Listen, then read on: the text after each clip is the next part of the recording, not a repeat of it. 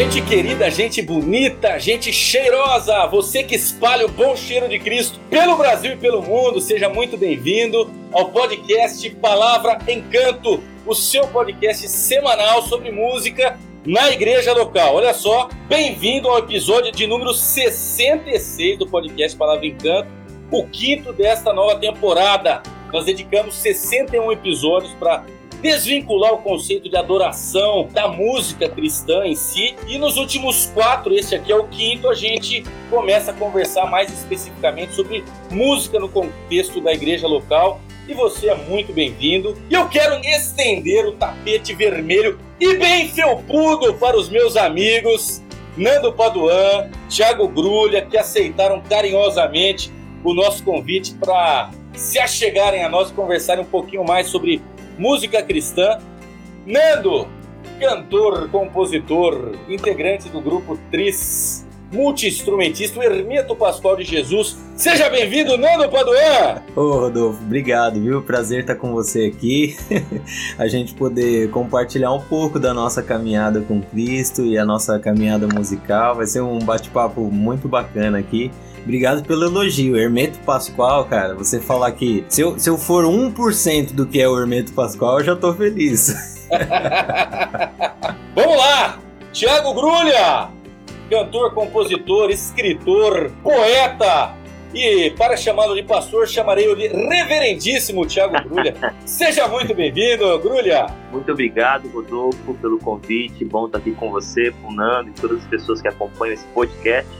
Mas eu já adianto que eu não entrei ainda. Eu estou brincando no tapete felpudo vermelho. Como é que você estende um tapete felpudo e espera que eu entre rapidamente? Estou aqui ainda brincando e me entretendo nessa, nessa maciez e daqui a pouquinho eu chego. produção, recolhe o tapete, produção! pois bem, vamos lá, vamos ao que interessa. Vamos conversar sobre música e nós vamos direto ao primeiro bloco aqui do nosso podcast tem bastante música por aí, muita coisa boa, bastante oferta. Mas aqui no podcast Palavra Encanto, nós garimpamos boa música congregacional para você. Solta a vinheta! Deus poderoso, Rei poderoso, acima de todos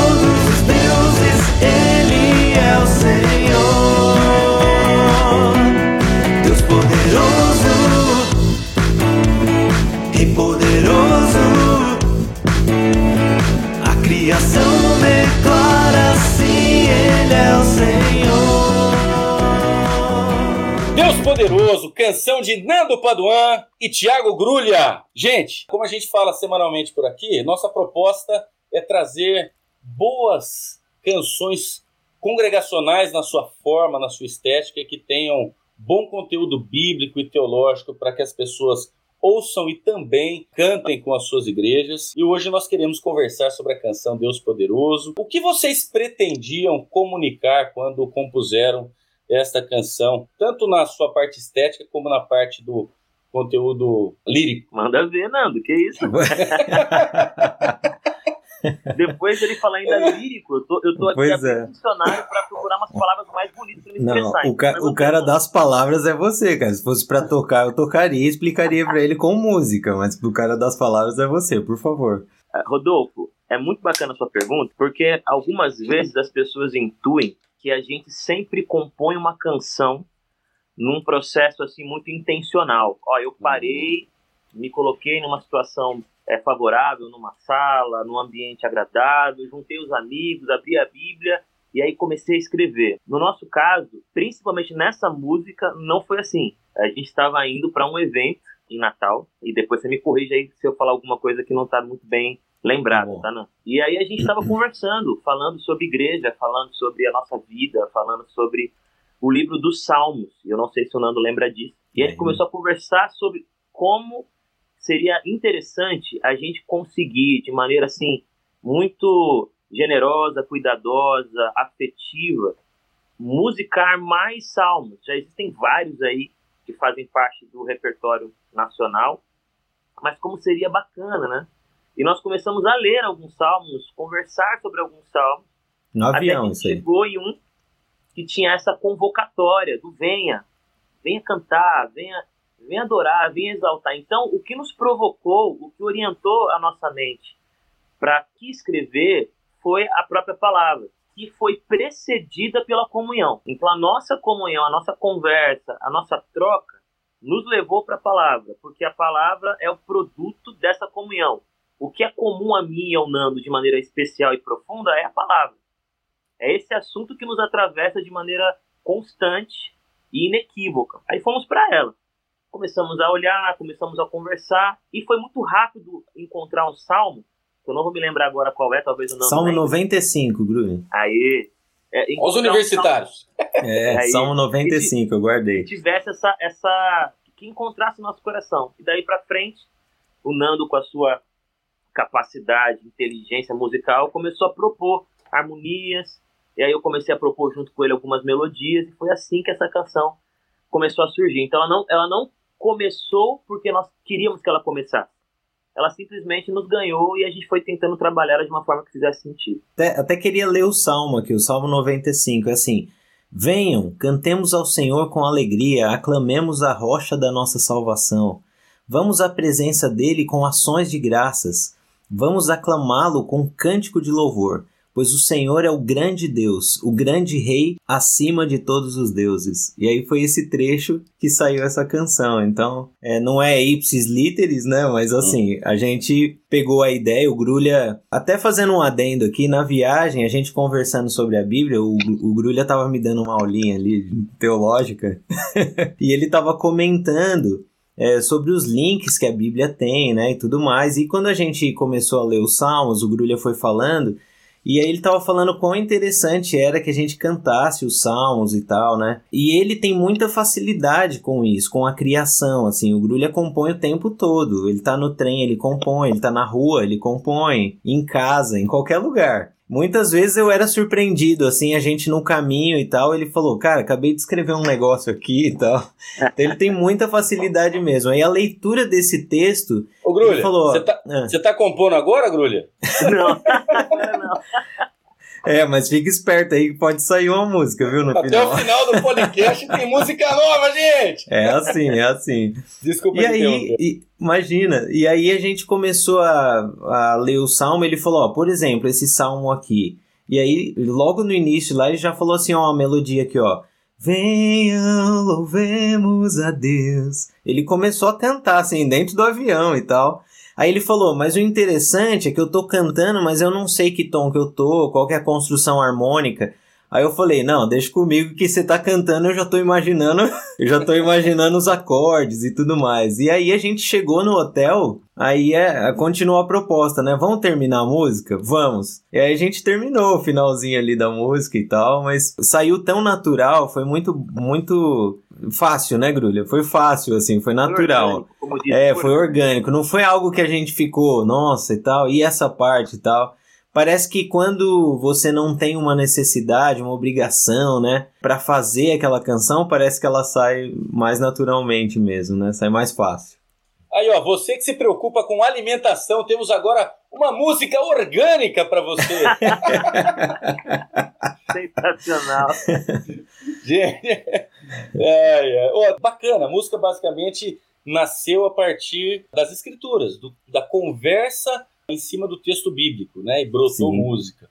Muito legal. Tem algum aspecto da, da- da- do conteúdo, não vou dizer lírico, né? Tem algum aspecto da letra que vocês gostariam de destacar de maneira mais específica? Eu diria que uma das coisas que mais me, me impressiona nessa canção e me, e, me, e me alimenta e me alegra bastante é a convocatória, é o venho.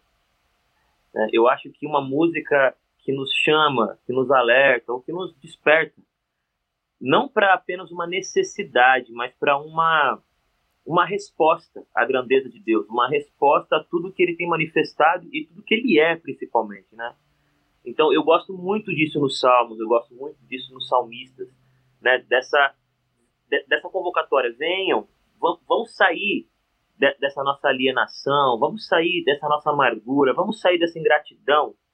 E quando você entrar nesse ambiente de louvor, nesse ambiente de adoração, de rendição, de reconhecimento dos atributos e dos feitos de Deus, não é que a vida fica mais fácil, não é que a vida fica mais leve, mas a nossa perspectiva de toda a realidade muda. Porque a gente parte de Deus para a vida e não da vida para Deus. A gente não tenta ver Deus a partir da vida apenas, nós vemos a vida a partir de Deus. Então, isso muda completamente a nossa leitura da realidade. Então, entre tantas coisas que eu gosto nessa canção, eu, eu, eu digo que o venham. Eu, eu até brinco, é ridículo a brincadeira que eu vou fazer, ainda mais com o Rodolfo, que eu já vi que é comediante. Mas eu me lembro de um, eu me lembro de um desenho. Eu espero que ele não seja um desenho satanista, que alguém venha aqui e fala, não, aquilo ali era, era ocultismo, mas vamos lá. Que era o Thundercat, que tinha uma, uma, um momento onde ele pegava lá a espada e Thunder, Thunder, Thundercat. E quando aquele símbolo tomava o céu, não importa o que os guerreiros estivessem fazendo, não importa o que eles estivessem vivendo, parece que eles paravam tudo e entravam numa, numa outra atmosfera de, de vivência, de experiência. Para tudo. Para você entender o que você realmente tem que fazer agora. Algo está te chamando para algo profundamente relevante e essencial agora. Então, eu acho que esse aleluia, esse louvai ao Senhor, esse venham, tem a ver com esse, com esse símbolo, com esse holofote que a gente joga em cima do que é de fato importante, a grandeza de Deus, né? Então eu acho isso bem bacana nessa canção. É, eu, eu acho interessante também o foco da canção, né? O foco da canção é o próprio Deus, né? Então a gente está fazendo um convite para que as pessoas venham cantar ao Deus que é todas essas coisas. Eu acho que é, esse é o, o grande a grande sacada da canção, eu acho que é o salmo, né? Então ele está falando ele, ele é o Senhor, venha, venha cantar com alegria, pois Ele é o Senhor, ele é, ele é o grande Deus, Ele é o Rei acima de todos os deuses. Então, é, essa alegria, essa vontade de louvá-lo é por tudo que Ele é, né? Vamos esquecer um pouquinho o que a gente é, o que, que a gente precisa, vamos focar em Deus. Então, esse é o grande convite da canção, né? Eu acho que é, é lindo isso. Venham, louvemos a Deus. Senhor de alegria, cantemos hinos de louvor. A partir da fala de vocês, eu queria fazer duas perguntas. A primeira, a partir do convite, porque ele não é só um convite, ele é um convite, um estímulo à resposta da igreja em primeira pessoa do plural. Venham, cantemos. E quem responde a esse convite responde Sim, cantamos. Estamos aqui. Vamos adorar, né? vamos louvar, vamos bem dizer. E observando o contexto musical mais recente, a gente tem tido cada vez menos canções em primeira pessoa do plural. Qual a opinião de vocês acerca da importância de se cantar em primeira pessoa do plural? Observe que eu não estou tirando a importância do canto em primeira pessoa do singular, tem a sua importância, sua necessidade, o seu lugar. Mas tem cada vez menos o, o nós. Qual a importância do nós para o culto cristão coletivo? Eu, eu entendo que esse momento nosso na comunidade, na igreja, é um momento de comunhão, um momento de sermos corpo, de entendermos o que estamos fazendo ali como grupo, né? A vida cristã, ela tem a sua importância na individualidade, no, no singular, porque nós estamos ligados com Deus ali e a nossa vida no particular é singular. Mas no contexto do culto, eu acho que nós estamos como igreja, né? Eu acho que o intuito de estarmos ali é a comunhão, de estarmos como irmão e tal. E eu acho que a gente falar nessa, na pessoa do plural aí, né? Eu acho que tem tudo a ver com esse momento congregacional. Quando eu tô ao lado do meu irmão, nós somos, nós somos um ali e eu tô ao lado dele cantando isso. Eu acho que isso ganha uma força maior. É muito estranho eu cantar sobre nós sozinho, no meu quarto e tal. Mas hum. quando eu tô junto com a igreja, nesse momento de comunhão, faz todo sentido. Hum. E, e eu acho que, pensando nos louvores mais antigos, a gente tinha muito isso, né? Queremos o teu nome engrandecer, queremos, exaltamos. Então, uhum. é sempre no plural, né? E isso me lembra essa coletividade, o corpo de Cristo junto, unido, nesse momento que nós separamos para isso, para termos comunhão e fazermos juntos isso. Para mim, uma das razões pelas quais isso tem acontecido com bastante frequência tem algumas, acho que tem algumas considerações. A primeira, a, a maneira que essa música foi composta, eu acho que já responde. Muitas músicas não antigas, né, mas músicas que foram compostas em gerações anteriores ou há, há um tempo atrás, elas tinham a sua, a sua origem em textos bíblicos. Então, queremos, é, grande é o Senhor, é, Ele exaltado, cantar eu ser um cântico novo, são músicas, grandes são as tuas obras, são músicas que ela, a, a pessoa nem precisou necessariamente fazer um exercício de reflexão para que fosse na primeira pessoa do plural. Porque o texto que a convidou a escrever já estava assim, já era a proposta. É, tanto é que você pega, por exemplo, o pastor Ademar de Campos, que é um, um, um dos compositores mais antigos aí em ativa. Você vê ele cantando, por exemplo, quando ele pegou para uma, uma experiência pessoal, antes eu te conhecia de ouvir. Tá na primeira pessoa. Por quê? Uhum. Porque ele está compondo se baseando numa experiência. Agora, quando ele vem, Homem de Guerra, Juva, ele vai trazendo uma, uma leitura, uma inspiração que parte de, uma, de um texto bíblico, parte de uma, então acho que o que muita coisa que tem a ver com essa experiência de não termos tanto isso de primeira pessoa do plural parte do lugar de onde eu componho. Se eu não tiver alguma coisa como já existiu há muito tempo e ainda existe, mas menos, o texto bíblico, eu, eu corro esse risco. A segunda razão, ao meu ver, e por mais que isso não explique, mas é uma razão, nós tínhamos um, um movimento de composições que estavam muito ligadas à comunidade. É, por mais que fosse uma pessoa compondo, aquela pessoa estava muito ligada a outra. Então, João Alexandre, quando compunha, por mais que ele compusesse sozinho, mas ele vivia em troca com Jorge Camargo, com, com Nelson Bombico, sei lá com quem, mas ele, já, ele tinha uma, uma, uma, uma rede de relacionamento na perspectiva da composição.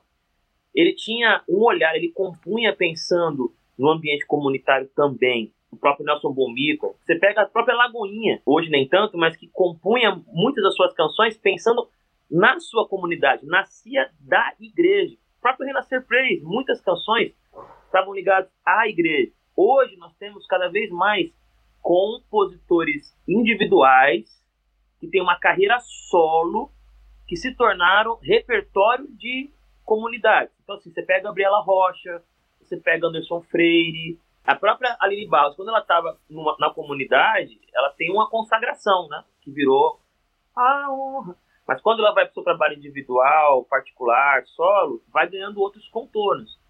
Então hoje nós temos poucas pessoas, eu, eu diria, poucas pessoas compondo, pensando na comunidade, pensando no louvor congregacional. Elas estão tocando as suas carreiras com todo o zelo e integridade, penso eu, compondo e dividindo aquilo que elas pensam essa música vira mainstream, essa música vira sucesso e automaticamente ela entra no repertório das igrejas. Porque hoje, e não é uma crítica, é só uma constatação, o que entra no repertório é o sucesso da, da vez. Uhum. Qual é, tá, que está cantando na maioria das igrejas? O que está fazendo sucesso. Então, o que pauta o repertório de uma igreja não é nem mais uma confessionalidade. Ah, eu sou batista, vou procurar compositores batistas. Eu sou presbiteriano, vou procurar músicas com a linha presbiteriana. Não, não é mais isso. O que pauta a grande parte das comunidades é, é o que faz sucesso. Se você cantar o que todo mundo está cantando, automaticamente você vai ter uma resposta congregacional. A letra não é congregacional, mas a resposta ali, de todo mundo cantando junto, é, né? Então acho que algumas razões são essas, e eu penso que faz falta. Eu, eu acho que ter músicas, boas músicas, que partam da coletividade é, é, é muito especial e é muito pedagógico. Interessantes as constatações, e aqui você foi muito cuidadoso, esse é um cuidado nosso aqui, a gente não está criticando o movimento atual, são constatações, né? É a, a dinâmica. Mas como seria legal se de fato a gente conseguisse construir mais canções a partir do contexto da igreja local e também a partir do texto bíblico. Tem validade as canções que nascem das experiências pessoais, né? Desde que, obviamente, estejam dentro das quatro linhas bíblicas, se é que a gente pode dizer assim, né? Mas talvez extraindo aí da sua fala, fica um estímulo aqui para as comunidades a comporem suas próprias canções, né?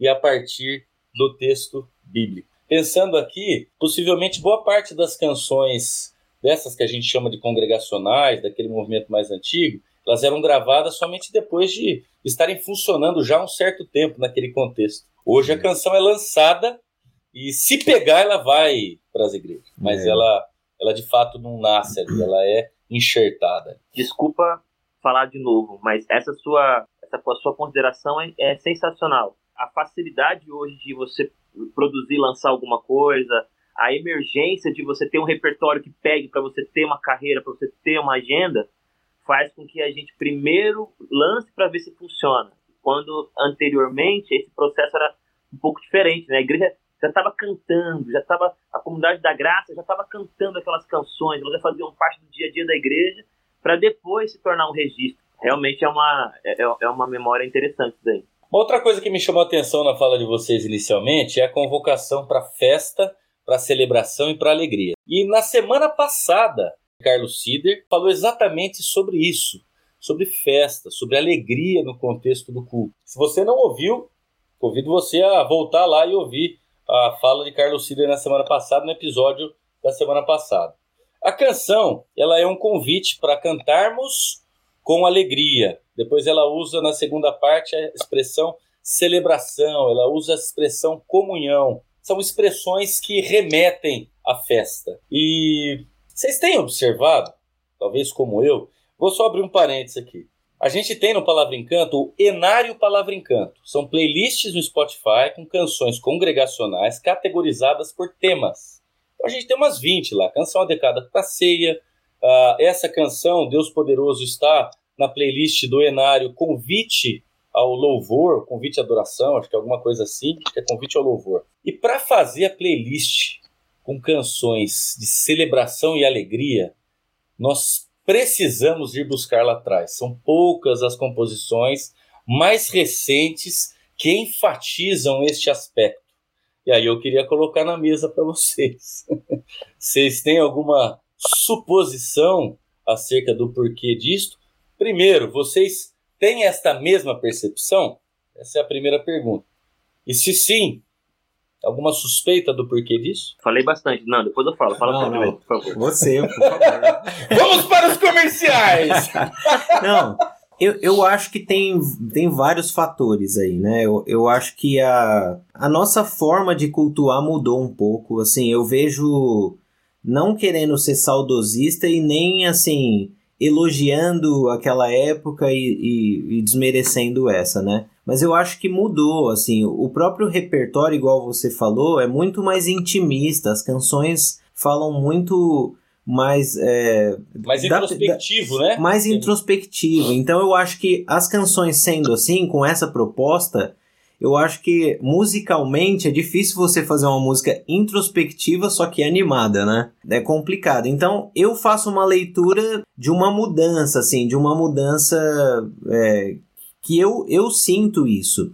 Eu lembro que quando eu tava ficando um pouco mais adulto, assim, já passando dos 20, chegando nos 30, eu comecei a reparar que os adolescentes eram muito assim, pra baixo, assim e tal. E os cultos, assim, eram bem down, assim, as músicas bem tal, cansadas e tal. Do jeito que eu, que eu falo, né? Nossa, que música cansada e tal. Pra eles não é desse jeito, né? E aí eu fazia essa leitura. Nossa, como mudou. E não era assim, uma crítica, mas nossa, essa geração tá diferente do que era a nossa lá. Parece que a nossa geração adolescente cantava músicas mais agitadas, gostava de, disso, né? Agitava mais. E talvez seja uma leitura errônea minha aqui que eu tô fazendo, é, né? Pensando na minha realidade aqui, onde eu convivia. Mas eu acho que tem um pouco a ver com isso, sabe? Eu acho que esse jeito de olhar mais para dentro, de falar um pouco mais de mim, isso trouxe a gente um pouco mais para sentar do que levantar. Eu acho que eu e o Nando temos histórias um pouco diferentes, porque ele foi e ainda é de uma comunidade.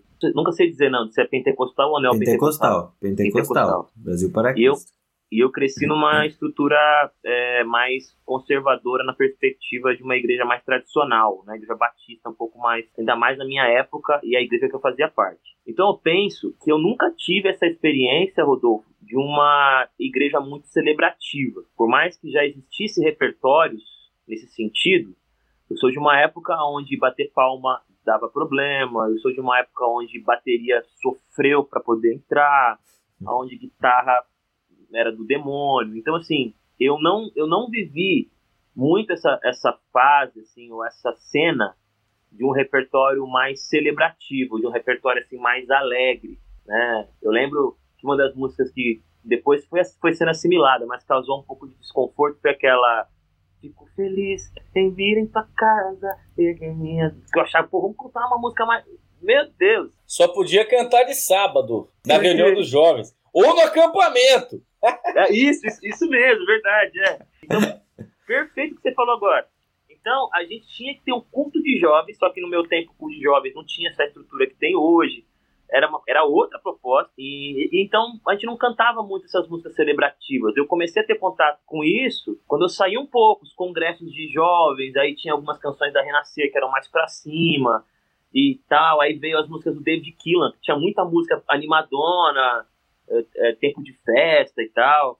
Aí veio trazendo a arca, apacentar, toque no altar, não sei qual versão, que tinham músicas mais animadas, mas mesmo essas músicas, elas sempre eram recebidas com muita suspeita, com muitos ajustes, com então assim, eu confesso para você que para mim era constrangedor, constrangedor cantar uma música que dizia, vamos levantar as mãos, ninguém levantava, que dizia assim, batam palmas, ninguém batia, que dizia assim, vamos dançar, ninguém dançava. Aí não fazia sentido, a gente estava mentindo toda hora, cantando uma música mentindo, porque ou era o nosso espírito que estava fazendo tudo isso, Sim. lá dentro o espírito dançava, batia palma, pulava, mas lá de fora não acontecia nada disso. Eita espírito animado esse aí, hein? É, o espírito tá animado. Como diz o Nanda, é o espírito animado, mas o corpo cansado. Isso aí. Eu concordo com a sua percepção de que algumas músicas é, que anteriormente, por exemplo, eram os famosos corinhos, algumas músicas um pouco mais agitadas. Celebrai a Cristo, celebrai. Tinha uma, essa cara mais festiva, mas elas foram colocadas num lugar de acampamento, foram colocadas num lugar para criança, foi colocado num lugar que acabou, é, eu acho que rotulando, acabou desprestigiando, criando até um, uma relação assim de como se elas fossem inferiores. Cantar esse tipo de música no culto é inferior. O culto tem que falar de santidade, o culto tem que falar de estou perto do trono, o culto tem que falar de Deus é santo, e tudo isso com certeza tem mesmo.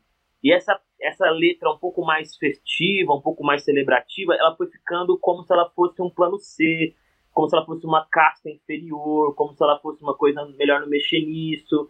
Isso é de gente antiga, isso daí não tem mais a ver com a gente, é passado. Me faz pensar que um pouco do que aconteceu com as músicas celebrativas tem a ver, pelo menos na minha história, com a reação que as lideranças e as comunidades tinham diante delas. Né? Legal, legal. É, fato é que elas estão cada vez mais escassas. E biblicamente, será que não cabe para um culto cristão, para um, um encontro de celebração da vida, da salvação, será que não falta um pouquinho mais de celebração? Sei que é difícil dar uma resposta que caiba em todas as realidades, mas é, biblicamente a gente deveria se atentar e de repente fazer um esforço como, como gente que milita na área da música para a introdução de canções mais celebrativas que enfatizem a alegria. O que vocês pensam sobre isso?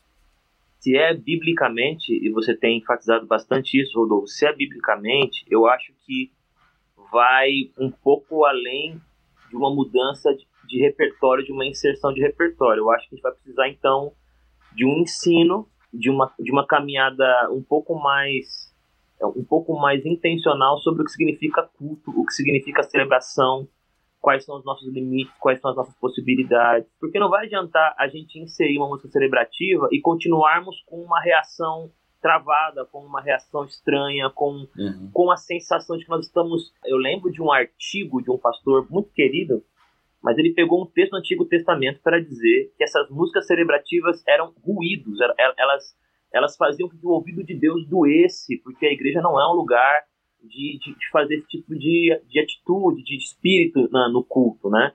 Então, acho que não adianta a gente trazer essa necessidade pedagógica sim a gente preparar o nosso povo, porque aí ela, ela não alcança o seu propósito. Ela novamente se torna um problema na comunidade, ela se torna um nicho.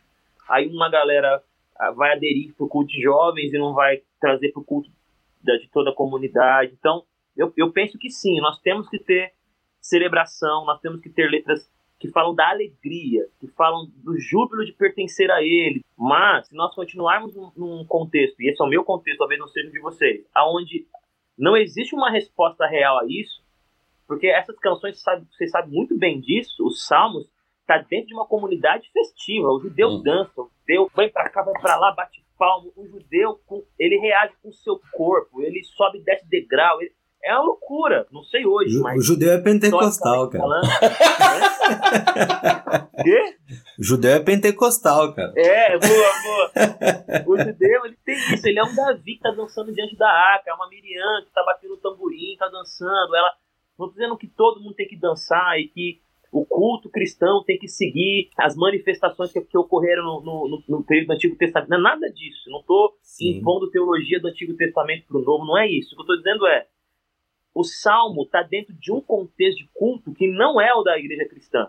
Uhum. Ele está dentro de um contexto de culto judaico. Então combina, faz sentido aqueles salmos com as pessoas que estão salmodiando.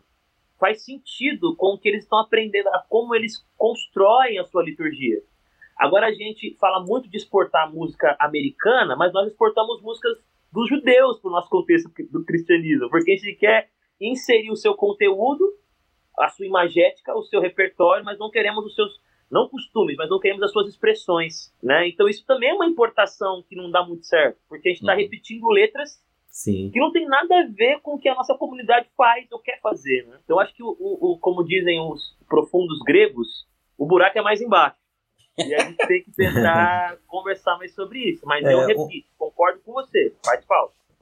Uma pessoa falando de liturgia, uma vez lembrou que a festa, a celebração, ela começa na recepção da igreja, né? Da forma que você é recebido, da forma que você encontra os irmãos ali, né? Meu Deus, Então- nem, nem toca nesse assunto, mano. Vai dar. Mas o, mas, mas o Grulha tá falando disso e é muito importante. Essa mudança é no contexto, né? Não é no repertório, porque o repertório pode ser que não dê certo mesmo, não vai mudar muita coisa. Mas eu acho que quando a igreja entender que a festa deve ser feita, né? Que a celebração tem que ser feita com, com essa forma expressiva, porque a gente como músico, a interpretação é uma coisa muito importante pra gente, né?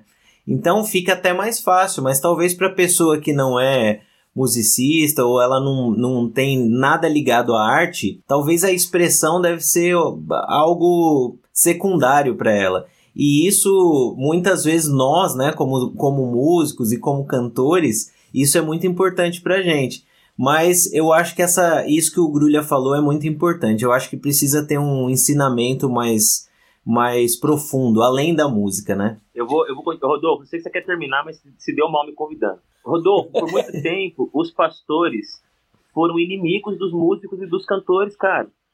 A vida inteira a gente apanhando, a vida inteira criticando, a vida inteira falando. Como é que você consegue fazer com que o púlpito e a guitarra se abracem? Como é que você consegue Uhum. fazer que, o- que a teologia e a poesia andem de mãos dadas? Então, assim, a galera apanhou muito. Então, o- isso fez com que houvesse um deslocamento e um descolamento.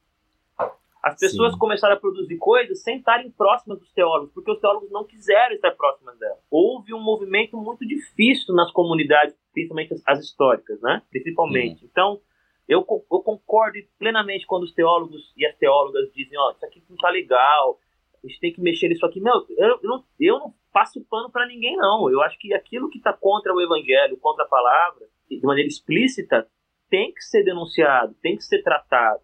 Agora, a gente também tem que fazer o nosso meia-culpa, nós também temos que fazer a nossa autocrítica de que essa separação, esse afastamento entre teologia e banda e música não, não aconteceu do nada. né? Eu lembro uma vez que eu fui cantar numa igreja ah, e eu tava lá no, na Zona Leste de São Paulo, Rodolfo. Ah, eu cantei, né? Aí tô lá sentado, de repente o pastor foi pregar e disse assim: ah, Eu queria que alguém lesse tal texto. Ah, olha só, nunca tinha me visto. Será que aquele garoto que cantou aqui usa a Bíblia?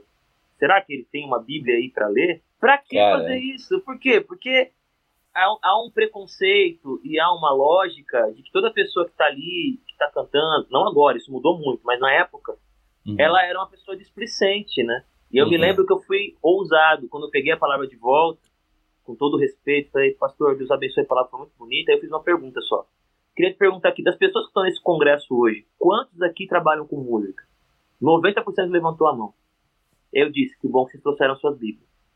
Então, assim, a gente tá fazendo uma crítica a quem tá ali. O povo tá ali, mano. Todo mundo ali Uhum. envolvido com música. Pra que, que você faz um comentário desse? Então, esse- essa treta entre teologia e banda e juventude, mano, tinha que acabar, né? Cara, você falou sobre o necessário abraço entre guitarra e púlpito e sobre a necessidade de o ensino preceder a mudança ou a inserção de repertório nessa linha celebrativa e, e que enfatiza a alegria. Fazendo uma retrospectiva bem superficial aqui, mas não é difícil de perceber o nível de influência que a música exerceu sobre a teologia, inclusive dentro das igrejas históricas. As igrejas históricas não são aquelas que costumam produzir material, e a partir ali do- da década de 90, a música produzida pelas igrejas, especialmente neopentecostais, bombou e aquilo que bomba, desde aquele tempo, era o que era cantado.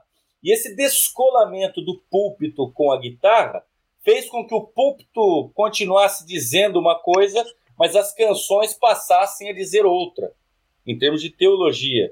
E esse realmente houve um descolamento, mas de alguma forma, de maneira. Vocês concordam com a afirmação de que a música tem influenciado a teologia das igrejas? E se tem, a, a questão é: a música ensina, a gente sabe que ensina.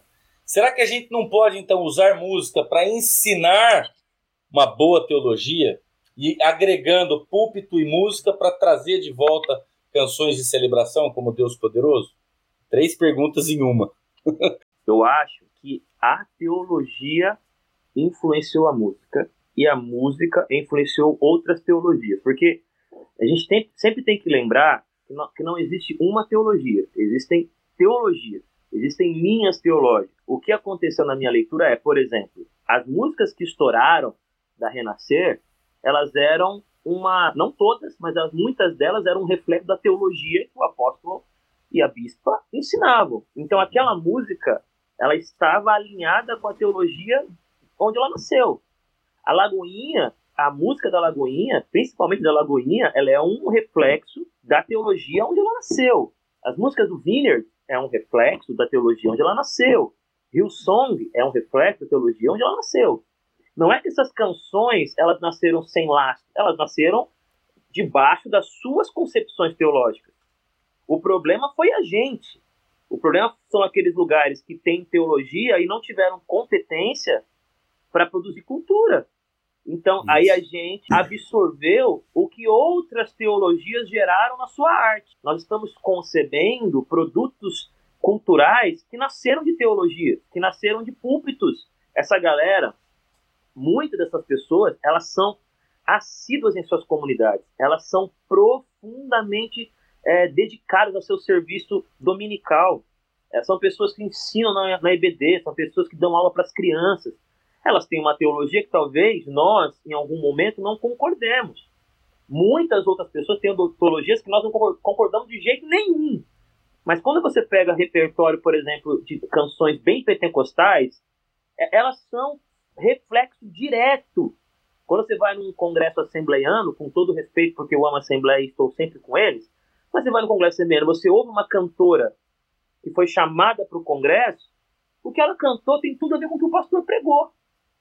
Eu posso não gostar do que ela cantou, mas também não vou gostar do que o pastor pregou, porque estão alinhados. Nós, igrejas históricas, fomos muito ruins em transformar nossa teologia em arte. Fomos muito ruins em fazer a nossa teologia ficar acessível à nossa juventude.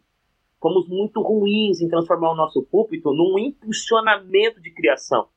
E o que, que a gente fez? Olha o que a gente fez. Nós usamos os nossos irmãos. Porque nós pegamos as músicas dele dizendo: não quero vocês, eu não quero a sua teologia, mas dá aqui sua música. Porque senão os meus jovens vão sair daqui e vão para outra igreja. Dá aqui sua música, senão o meu culto de domingo vai começar a esmorecer. Dá aqui essa música, porque, meu, quando vocês cantam essa música, parece que o coração da pessoa fica um pouco mais mole para receber a palavra. E nós começamos então a negociar. Ninguém nos obrigou a trazer as músicas dele. Ninguém nos obrigou Sim. a convidar para os nossos eventos. Fomos nós que trouxemos para nós, ou que os nossos membros começaram a ouvir, trouxeram e a gente teve que endossar. Só que depois nós percebemos, como o nosso amigo Nando diz, que a música ela tem um poder incrível. Aí acabava o culto do domingo, o pastor disse assim: irmãos, eu quero lembrar, o dízimo não é uma barganha. O dízimo não é um jeito de tirar da mão de Deus. O pastor pregou isso. Mas aquela pessoa ouviu a semana inteira, sacudida, transbordante, de. E Deus te. Então o que ficou na cabeça dela não foi É o que o pastor pregou no domingo à noite, foi a música com a teologia daqueles caras. Perfeito, não é a teologia daquele pastor. perfeito. Então, é, é, é, ah, não, Tiago, é só que a gente está falando que nós queremos que os nossos teólogos históricos, não só os históricos, tem muitos teólogos, teólogos da linha pentecostal, que são, muitos são incríveis, não são só os históricos, mas assim, nós queremos que os nossos teólogos saiam do seu arraial, que não fez nada, para ir no arraial deles e ensiná-los. Está falando isso. Por quê? Tudo bem. Os presbiterianos agora vão, vão ensinar os seus cantores. Quais são os, os cantores presbiterianos? Tem a Purple, tem vários, mas assim, não massivo. Sim, Agora os teólogos batistas vão dar bronca nos cantores. Quem são os líderes de louvor batista? Então, assim, esses teólogos que são incríveis, eles nem têm público para ensinar, porque não são eles que estão na, criando cultura. É uma outra Uhum. galera, né? Então, Ah, vamos lá. Ah, vamos lá o quê? O seu povo não tá fazendo isso. Não é o seu povo que tá no descende. É uma outra galera, né?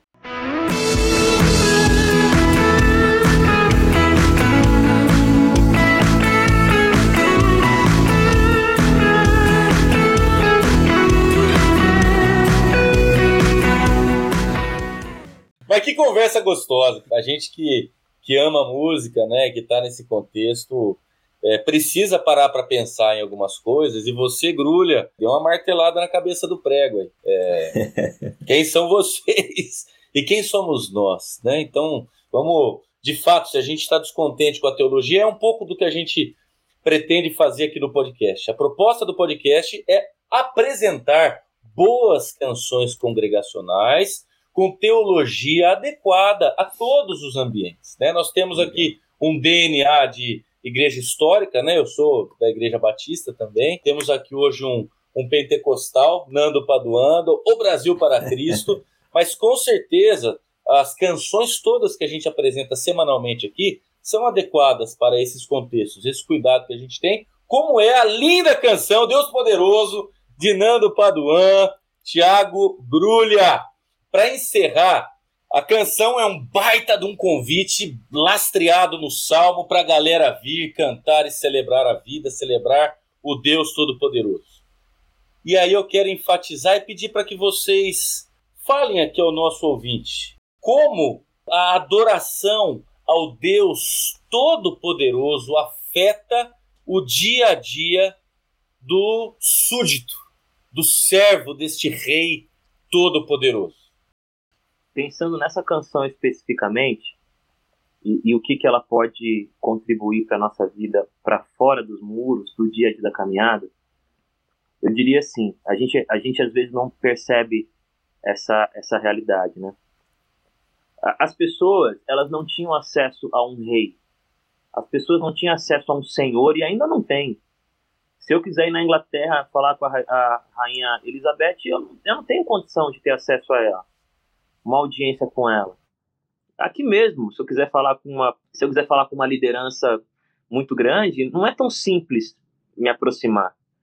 Mas o salmista diz assim: venham, todos vocês podem vir. O nosso rei abriu o acesso. O nosso rei baixou a ponte. O nosso rei abriu a porta. Aleluia. Nenhum de nós tínhamos credenciais suficientes. Nenhum de nós tínhamos moral ilibada. Nenhum de nós tínhamos um currículo não manchado. E talvez você às vezes viva uma vida medíocre, viva uma vida alienada, viva uma vida é, sem alegria, achando que é, alguém como você jamais teria acesso a Deus. E ele fala: Eu estou abrindo as portas, eu estou abrindo o caminho. E venham, venham, cantem, porque a sua canção me alcança. Você sendo rico ou pobre, você sendo importante ou anônimo, você morando na, na, na periferia ou no centro, cante, porque a sua canção me alcança. Eu não ouço só as canções de quem tem poder ou de quem é privilegiado. E também não deixo de ouvir quem tem poder e quem é privilegiado. Porque é um coração quebrantado, um espírito contrito que eu escuto. Eu escuto vocês. Então eu diria, Rodolfo, que essa canção diz: É, Deus é poderoso, Ele é Senhor, mas Ele te escuta. E isso é lindo, isso é misericórdia, isso é graça. Como pode um Deus tão poderoso ouvir minha voz? Como pode um Deus poderoso discernir o meu tom entre tantos outros?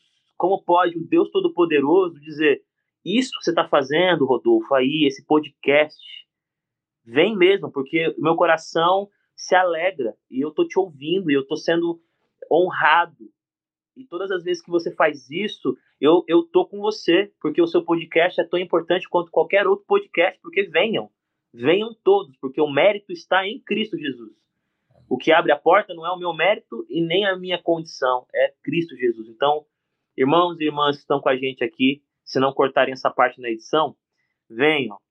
Venham porque o mestre quer, venham porque o mestre abriu as portas e venham porque é nos méritos de Jesus e a sua canção faz diferença, o seu louvor faz diferença e ele habita no meio dos louvores de uma forma misteriosa que eu não sei explicar. Porque se ele habita em nós, habita no ser humano, como assim também habita em meus louvores? Mas ele habita num coração que se dedica a honrá-lo. Então que Deus nos ajude a continuar acreditando que temos que ir. Temos que ir porque ele está nos esperando. Aleluia! Se o editor cortar esta fala, eu corto o editor. Nando Boa. Paduan, Thiago Grulha, obrigado pelo carinho de vocês. Obrigado por tanto. Obrigado pela canção Deus Poderoso. Deus Poderoso, gente, ah, está disponível em todas as plataformas digitais. Nós estamos montando uma playlist do podcast Palavra Encanto. Então, todas as canções que a gente está apresentando semanalmente estão ali. Então, cuide da sua dieta musical, ouça boa música. né? A música ensina, alimenta. Então, não bota porcaria para dentro, não, tá? Pode usar as nossas playlists, você pode ter certeza que a gente tem sido bastante criterioso, né? É, Nando e Grulha, digam tchau para a turma e como é que o pessoal pode acompanhar vocês aí pelas redes. Rodolfo, primeiro agradecer pelo convite, prazer aqui estar falando com você e com o Grulha aqui. É sempre uma alegria é, poder participar e contribuir de alguma forma. Espero que, que tenha sido assim. É, eu tô nas redes sociais como Nando Padoan, né? Bem fácil aí, em todas as redes sociais, Nando Padoan você vai me achar. Tem o site também, nandopadoan.com.br. E as músicas estão na, nas plataformas. Eu tô com o Trio Tris e também, como Nando Paduan, tem algumas can canções do, dos meus projetos solos. É, eu quero agradecer primeiramente ao Nando, que foi essa ponte, e dizer, Nando, é uma honra para mim caminhar contigo, seu coração é generoso, você é uma pessoa muito humilde, talentosíssima, sua família é linda. Então, obrigado por, por abrir esse espaço aí no seu coração para a gente caminhar junto. Foi muito bom poder dividir esse lugar aqui com você. E, Rodolfo, obrigado, obrigado por nos dar essa oportunidade de fala e dizer que você é incrível, você conduz esse podcast muito bem, acho que gostei demais da sua maneira de, de interagir, de propor, de trazer humor e seriedade. Então, longa vida aí para o podcast e que esse encanto que vem do Espírito de Deus, que vem da beleza, que vai muito além da, da estética, possa continuar visitando esse lugar, abençoando pessoas. E tamo junto aí. Eu sou o Thiago Grulha, estou nas redes sociais como Thiago Grulha. As minhas canções, os meus textos estão aí em alguns lugares e você que me der o privilégio de acessar essas, esses conteúdos vai me fazer uma pessoa ainda mais feliz. Um abraço para todos, um beijão para minha esposa Ariane, meus filhos Pedro e João, e é nóis. Aí, ó, Pedro, Thiago, João, vai nascer o Thiago e o Barquinho ainda, hein? Não, o Thiago é ele mesmo, pô. Ah, é verdade, pô. Então falta só o Barquinho. Ponto final do podcast Palavra Encanto desta semana. Que legal é ter a sua companhia.